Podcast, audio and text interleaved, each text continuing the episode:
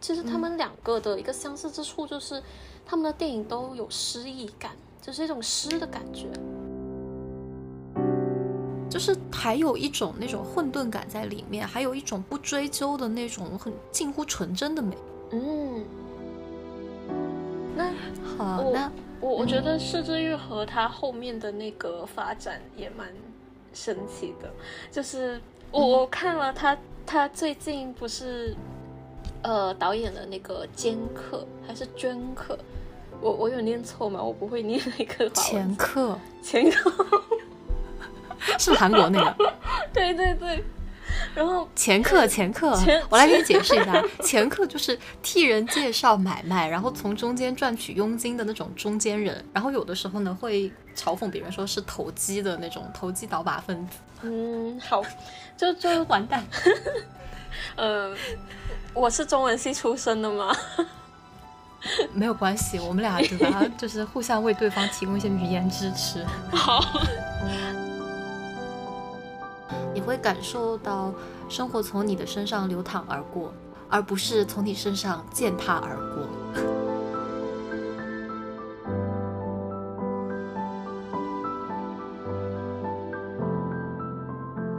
拉下吧，好吧。我们之前看的长，嗯，不了了之。今天的那个核心词不了了之，所以要是不了了之，那也当做是一一一种行为艺术哦。嗯，对。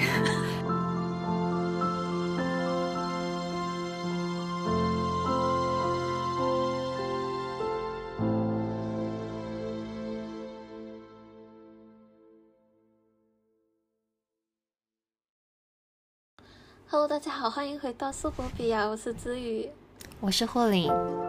那我们这一期呢，会继上一期的视之愈合专题的一个讨论，继续的去讨论视之愈合视听语言跟呃台湾导演周梦红视听语言的一个比较，以及我们对于视之愈合的嗯未来作品的一个期待。那我们接下来就嗯继续讨论。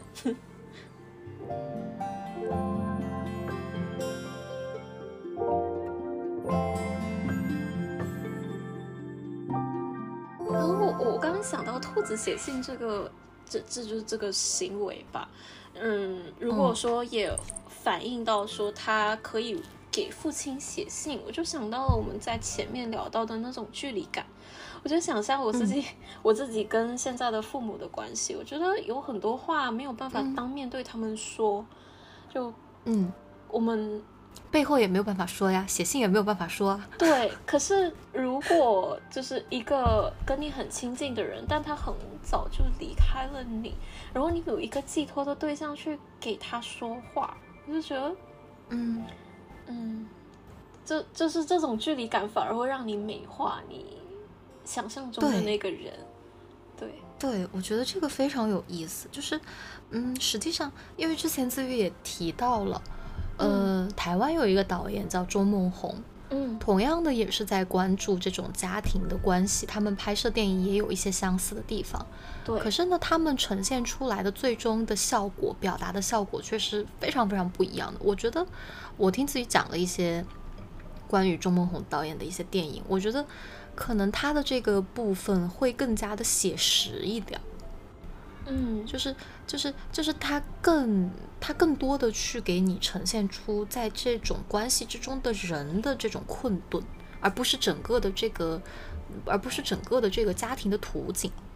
嗯，对。然后资源能不能给我们详细的说一说，就是周梦红导演和市之愈合的这种嗯相似或者不同的地方？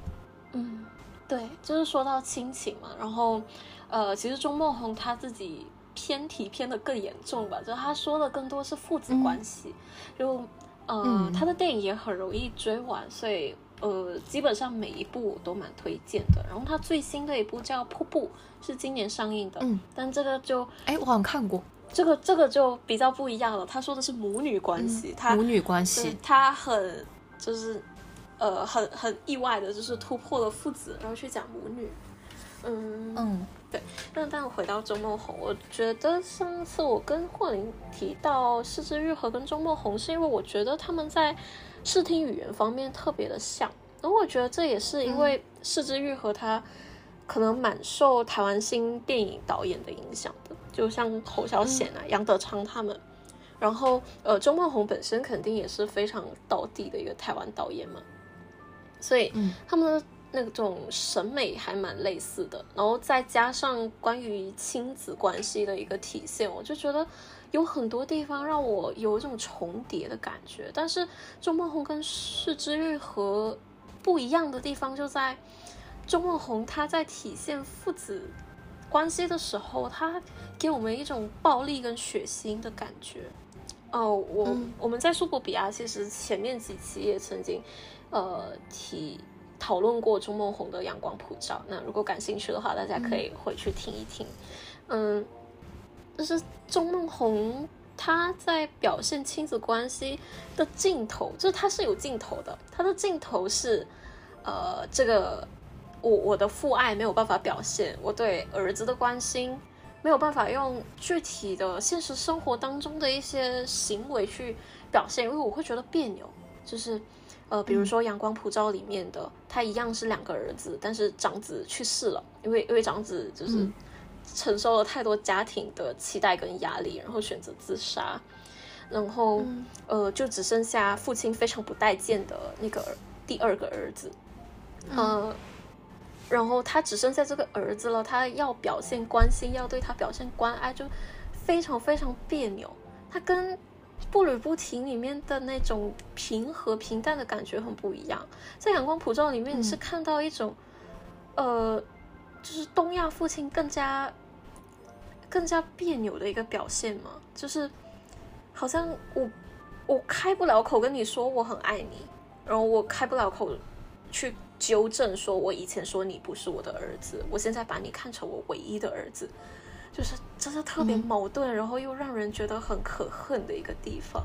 但可恨又让你觉得很可怜，他没有办法去对这个二儿子表达关怀，他就只能够为儿子去杀人。就是呃，因为第二个儿子他呃不小心步入了歧途嘛，然后。嗯嗯，也也不是不小心啦，就是因为长期都受不到家庭的关注，可能吧。然后，呃，在学校就是一个不良少年，然后不小心，呃，就是砍跟着他的朋友去砍断了一个呃对家的手，然后呃就因为这样子被判入狱三年，然后出狱之后，那个原本跟他一起去砍人的那个呃朋友。就突然纠缠上他的二儿子，然后为了帮他的儿子解决这个烦恼，他也要呃儿子远离这个损友，他就开车去撞死他的那个朋友。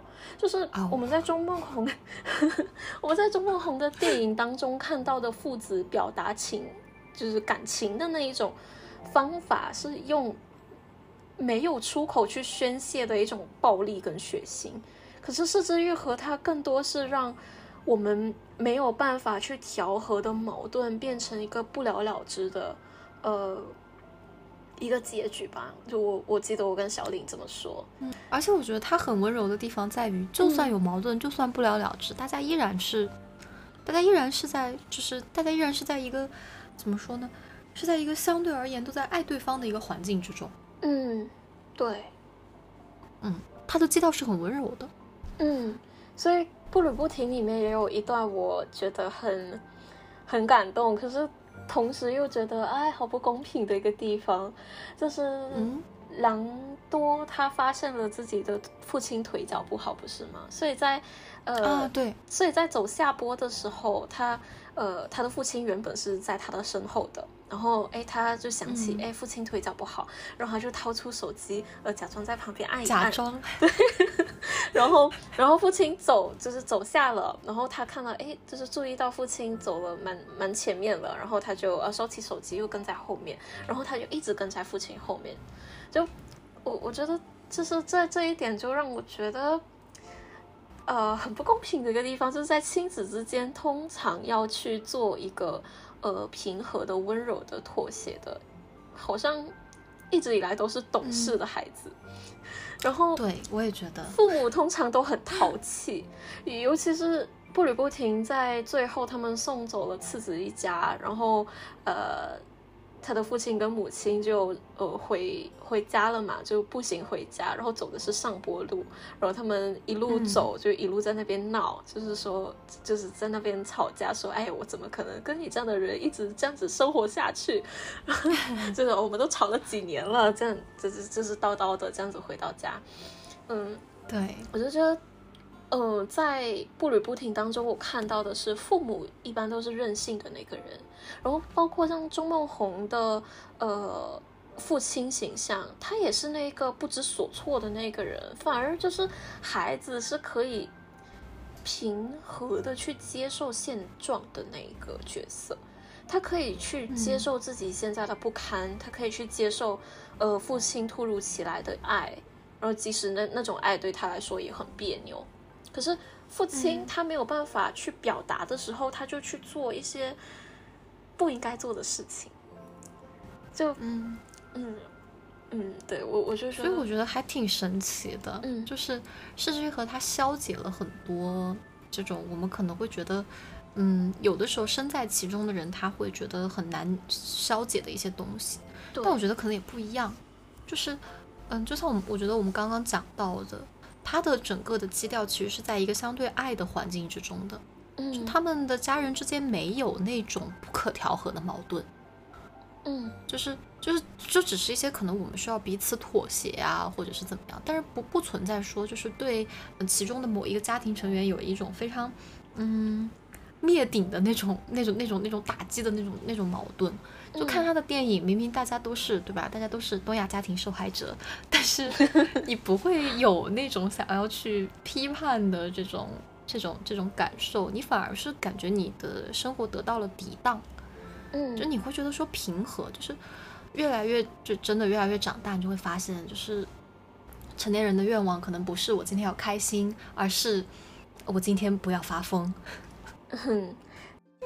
就平和都很珍贵。对，其实就像《比海更深》里面的那个梁平说到的，其实你并没有那么容易的想要不成为你不想成为的人。对，就是，就其实它能够让我们去看到一种，就是生活之中的那种没有办法。嗯，对，就像，就我们反复今天在谈一个不了了之，为什么会不了了之呢？有的时候不就是因为。没有办法，因为束手无策吗。嗯，对。对，人在面对生活的时候，有的时候是是很是很是很困难的。嗯，对。然后，就像梁平，他要去拿他妈妈的钱，他们之间有这种经济上的依附关系，就其实也是，就是也可以看得到，就是实际上人的这种人的这种生活的困顿吧。如果说成为小说家真的能赚到那么多钱的话，可能。嗯，可能吧，就是人的生活也不会走到这一步。嗯，但是这些东西都是这个电影无意向你呈现的，它就是在给你展现一种生活。而为什么成为了这种生活，不是他要去，不是他要去探讨的主要的问题。我觉得，嗯，他可能不是为了去讲述，而更多的像是去要描述。我觉得这是我们看这两部电影给我非常深刻的一个印象。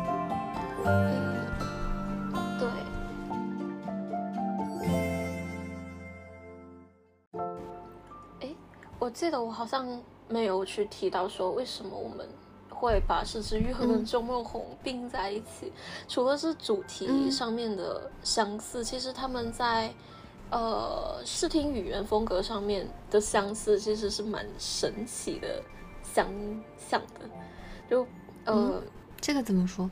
呃，我记得我跟小李讲过，他的长镜头的运用，然后在长镜头还有远景的那一种设计，然后让呃人物在当中的一个联系发生一些意象，我觉得蛮像的。可是又有一种细微的不一样，因为它的主题跟呃小李提到的他们去世的那个本意就不一样嘛。像钟梦红，他就是用一种暴力跟血腥的基调去。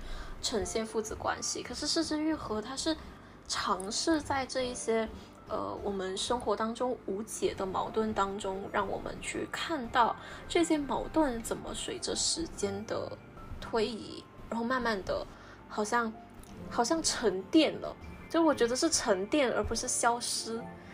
嗯，它沉淀了之后，要是有谁再来搅和一下，它又它又尘飞四起的那一种。嗯嗯，然后我觉得钟梦红他们，呃，我觉得很神奇的是，就是四之愈合跟钟梦红他们在很多就是调度上啊，跟那个呃光，就是在光的那种调和上面，其实是非常相似的。可是他们带出来的那一种，呃，效果很不一样。对，就是钟梦红是诡异，但是四之愈合是温暖。然后李安也曾经跟钟梦红对谈过嘛，也在就是在访谈的前面对这两个导演做过一个总结。其实他们两个的一个相似之处就是他们的电影都有诗意感，就是一种诗的感觉。可是这就是对于诗，就是对于诗的创作这这种题材或者是审美，我觉得可能小林有更多的。就是一个看法，你觉得《失之愈合》如果他的电影比作诗的话，是什么样的一个解释？完蛋，把我问住了，因为我没有看过，因为我没有看过钟梦红导演的电影，就不说钟梦红了。我觉得《失之愈合》，如果说是《失之愈合》的话，我觉得他的这个诗就是很，就是很温淡、很平和的那种诗。非要说的话，我觉得真的有点像古体诗。嗯。就是还有一种那种混沌感在里面，还有一种不追究的那种很近乎纯真的美。嗯，就是感觉每一个字都是符号的感觉，它它没有对，它不是说你要单拎出一个意象来分析，而是说它整个作品它是浑然一体的。对，它没有那种纠缠的感觉。对，我觉得它的诗意可能在这里，而且就是它真的会有一种那种柔光感。嗯，就是。就是，就他给你呈现出来的有点像一个就是在回忆里的事情一样，尤其是步履不停。嗯，就是他就是就像子瑜说的，他有距离，然后他有美化，嗯，但是同时他又在流淌。我觉得这是一个非常有意思的一个状态。嗯，对，对，所以我会觉得他像古体诗，他是他是有余味的。嗯。我我现在的表情是恍然大悟，就是 因为因为我对就是聊聊到钟梦红，我可能就会比较生机勃勃一些，因为然然后然后我觉得对比起来，我会觉得我我可以反观《失之愈和》，嗯，真的又挺不容易的一个地方，就是他在处理一些视听语言，跟他呃要叙事的这个风格。就是钟梦红导演的作品当中，他的那种诗意是有一种强烈的对比性的。就是我硬要说像什么诗呢？就是那种诗意感，可能就是现代诗那种有一种革命性的那种，那种嗯，那那那种非常撕裂的感觉，然后又嗯很激昂的那一种。可是呃，是之愈合的，他的那种。平淡，我觉得处理起来就更不容易了。就回回到我们最前面的那个总结一样，就是那种日常的细节的，要把每一个不一样的意象给堆叠在一个很平、很平日的一个空间当中，就就对，真的是蛮他的那种诗意，嗯，就我觉得很神奇的是，他他的这种，他不是没有意向。而是说，他把这些所有的信息，那么多的信息，日常生活中那么多很细节的信息，他处理的就好像是他本来就是那样一样。对对，就就是那种浑然天成的感觉。但是其实大家作为艺术创作，大家可能都或多或少搞过一点创作的话，就会知道，要达到这样的状况是很难的，因为你又很融入。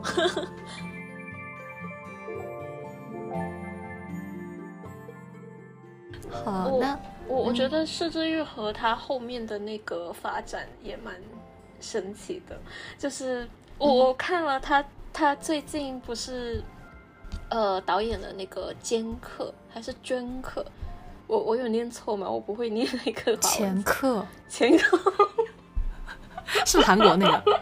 对对对。然后前客，前客，我来给你解释一下，前客就是替人介绍买卖，然后从中间赚取佣金的那种中间人。然后有的时候呢，会嘲讽别人说是投机的那种投机倒把分子。嗯，好，就就完蛋。嗯，我是中文系出身的吗？没有关系，我们俩对吧？就是互相为对方提供一些语言支持。好，哦，我我就是呃，就我觉得有一种梦幻的感觉，因为那个前课他的呃主角不是宋康昊吗？对呀，我好喜欢他。我们之前老师到的时候聊的音组啊，对吧？我觉得，所以我真的很很期待。我觉得真是梦幻联动。对，我很我很好奇会是什么样的一个故事，什么时候能看啊？不然到时候咱们也聊一期这个好。也也也可以啊，我们我们要挖这么多坑吗？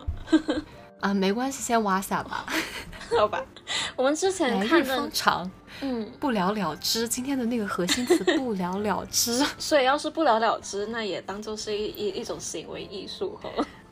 嗯，对，哎，我们真的是用行，我们真的是用自己的行为在践行这个电影，给我们的感受。嗯，没错，因为他在七十届的那个柏林电影节里面，其实有谈到他在韩国拍摄这一部电影的一些心路历程嘛。他说，哎，就是自己就是不懂，就是在一个哦没有了，他是在这之前有导一部法国电影。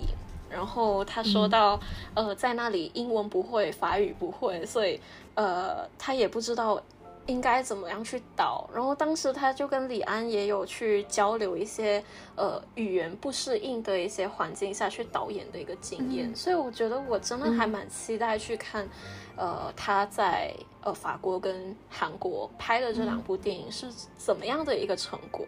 因为李安的话，我们可以看到蛮多的嘛，就是前面呃文化各种我们想象的水土不服，像《世之愈合》也说，哎，很难想象的，就是你在呃一个欧洲的环境之下，要去拍出一个呃欧洲文化的欧洲文学的一个作品，可是呃效果出奇的好，然后呃，然后他也去回顾一下他自己在导演。就是在法国跟韩国导演的那段经历，所以我觉得还蛮还蛮值得期待的。对，很期待。嗯，对，所以我觉得我们真的可以做这一期，我觉得会很有意思。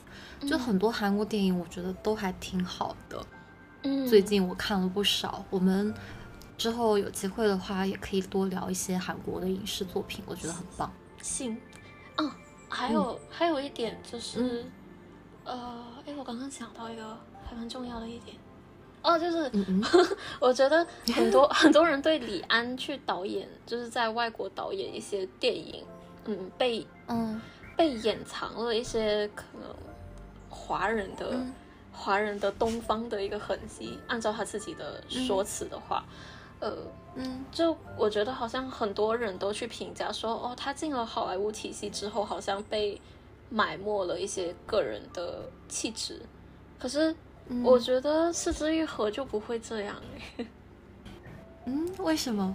就就啊，我我感觉始终处在一种自己比较完善的状态吗？我不，我我只是看海报的一种观感，跟剧照的观感，我觉得跟他之前的作品其实没有太多的不一样。哎，那真的还蛮值得期待的。对，我觉得这个很好玩。嗯，挖坑挖坑。挖坑，每一次节目的最后，我们都会挖坑。嗯，总而言之呢，就是我们在夏天的时候跟大家推荐这两部电影，其实就是希望能够，而且这两部电影也是在夏天嘛。我觉得这种电影，当你沉浸进去去感受和观察它的时候，你会感受到生活从你的身上流淌而过，而不是从你身上践踏而过。嗯，可以暂得喘息。嗯。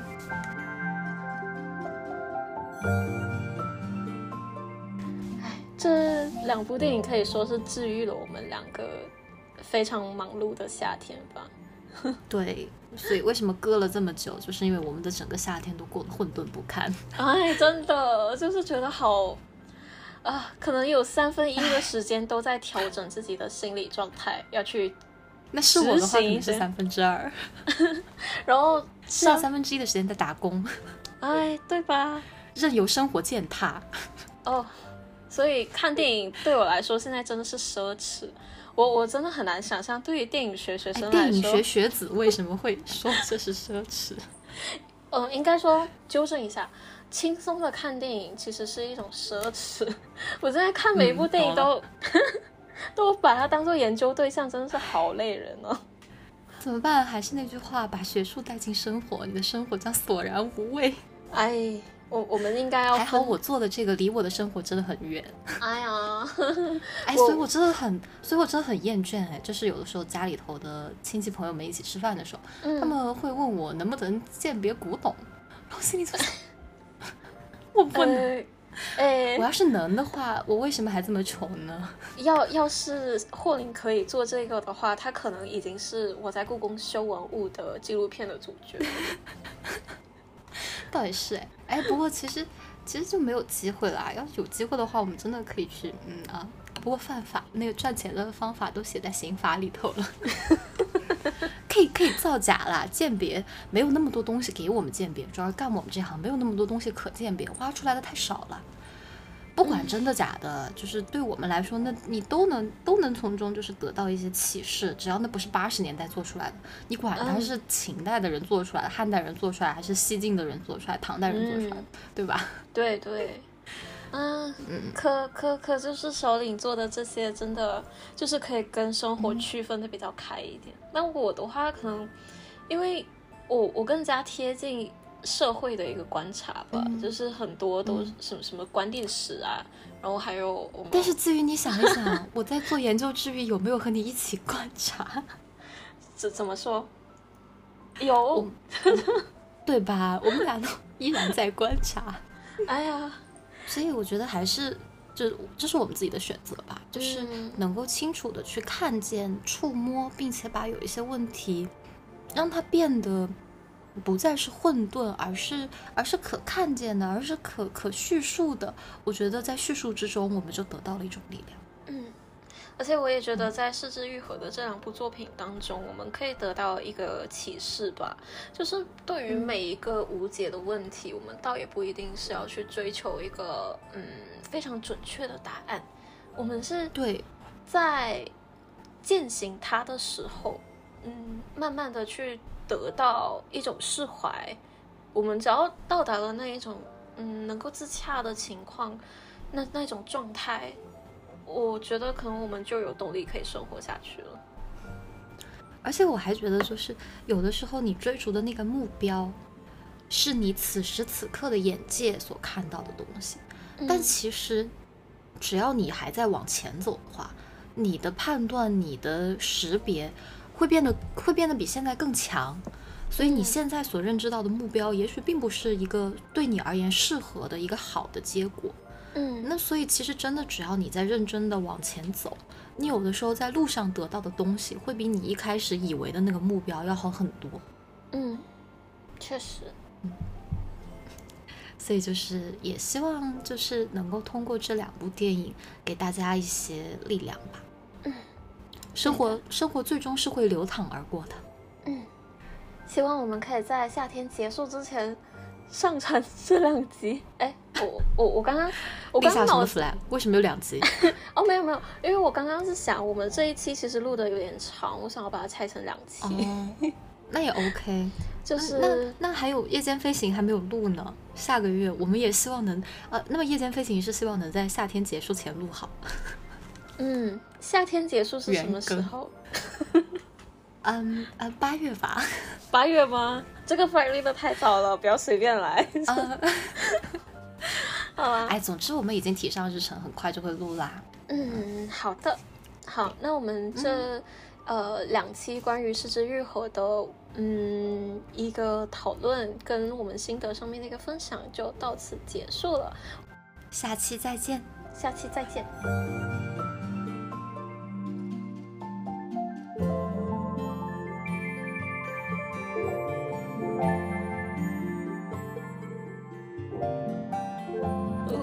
很期待这个人去跟我们解释一下他到底是怎么创作的。问题是，对吧？我们看了那么多访谈，他不是一个爱回答问题的人。我我必须要说，就是他真的，他不仅行为举止可爱，他长得也很可爱。小磊有没有觉得？就是他眼睛就是突闪突闪的，然后拿着那个麦就在那边发呆，然后。对对对，主主持人你是来摸鱼了吗？然后主持人跟李安问他问题，他就在发呆。然后哦，我也不知道应该怎么回应这个问题。然后不然就是啊，摘他他他甚至没有摘耳机，我就在想，哦。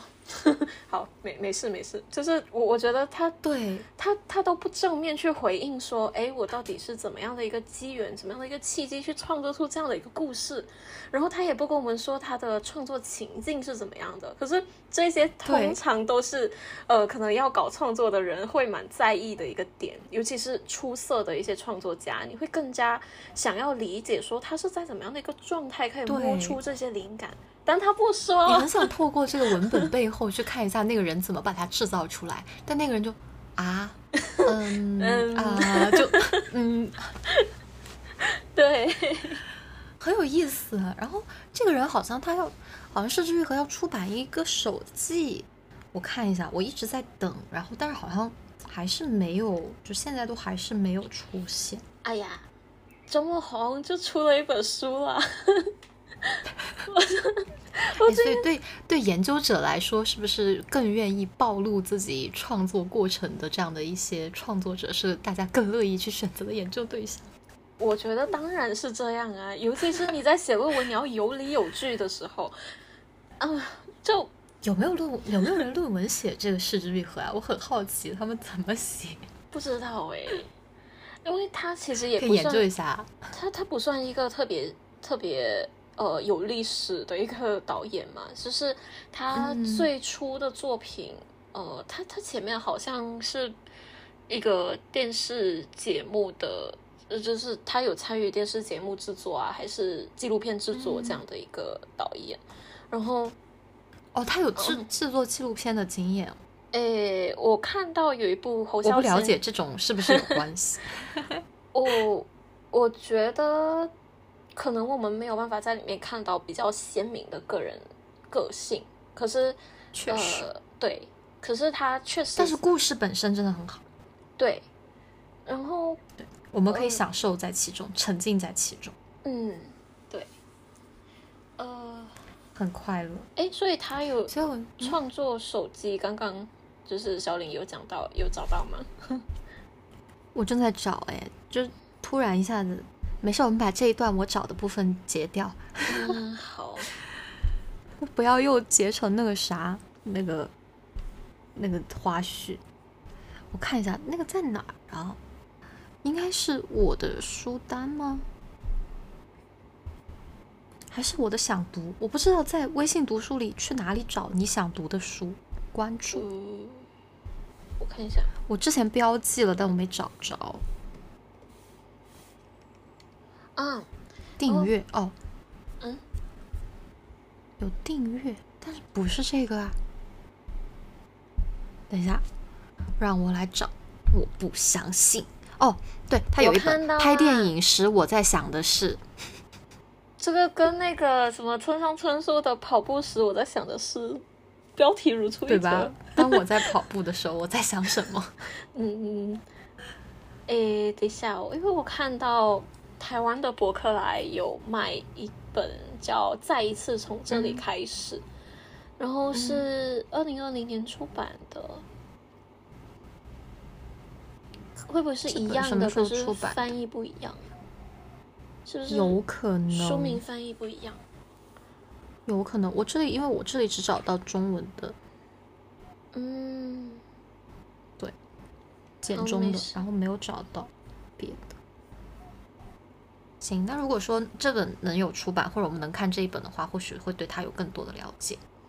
嗯，至少我这个上面扉页上写着，那个历时八年首部自传性作品，历时八年创作，那是同一本。